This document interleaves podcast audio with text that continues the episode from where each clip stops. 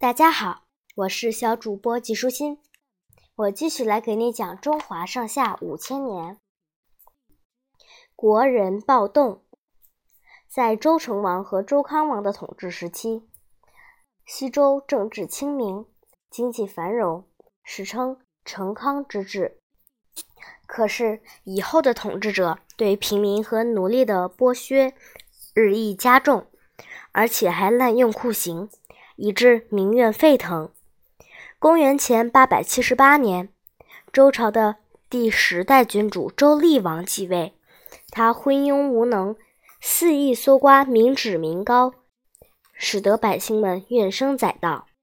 他宠幸奸臣荣夷公，听从他的建议，把山林、江河、湖泊都收归王室，不许老百姓利用这些天然资源谋生，砍伐。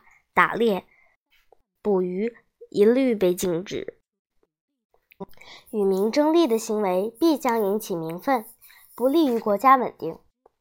于是大臣昭公苦言相谏，谁知厉王不不但不听劝，反而变本加厉了。他从魏国请来一位巫师，让他专门监视京城里的人，一旦发现谁有危害天子的言论。就立刻抓住斩首示众。如此一来，国人全都不敢在公开场合说话了。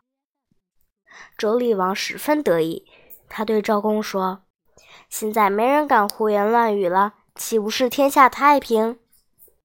周公听了这番话，非常痛心。他对厉王说：“堵住人的嘴，不让人说话，比堵住河流还要危险。”河流要决口，危害必然很大；要硬堵住人的嘴，也是要闯大祸的呀。周厉王根本听不进昭公的谏言，依然我行我素。公元前八百四十一年，老百姓忍无可忍，终于发起了一次大规模的暴动。这次暴动被后人称为“国人暴动”。起义的国人主要是平民。也有一半部分奴隶和贵族。暴动声势浩大，参加者越来越多，总共有几万人。他们拿起武器、农具，向王宫进攻。王宫卫士见暴动势不可挡，纷纷弃城而逃。周厉王得知风声，慌忙带着一批亲信仓皇逃出京城。他驾车跑了三天三夜，一直逃到治邑。才停了下来。智毅在今天的山西霍县，他不敢返回京城，就在智毅居住下来，继续称王。因为智毅离汾水很近，人们又称他为汾王。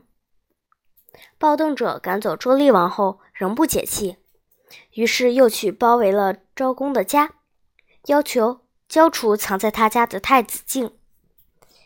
赵公无奈之下，为了保护尚在襁褓的太子，只好将自己的儿子充当太子交了出来。就这样，赵公牺牲了自己的儿子，保全了太子的性命。暴动者散去后，贵族们废去了厉王时的狗政，然后商量由共伯和昭公联合执政。这种执政形式，历史上称为共和行政。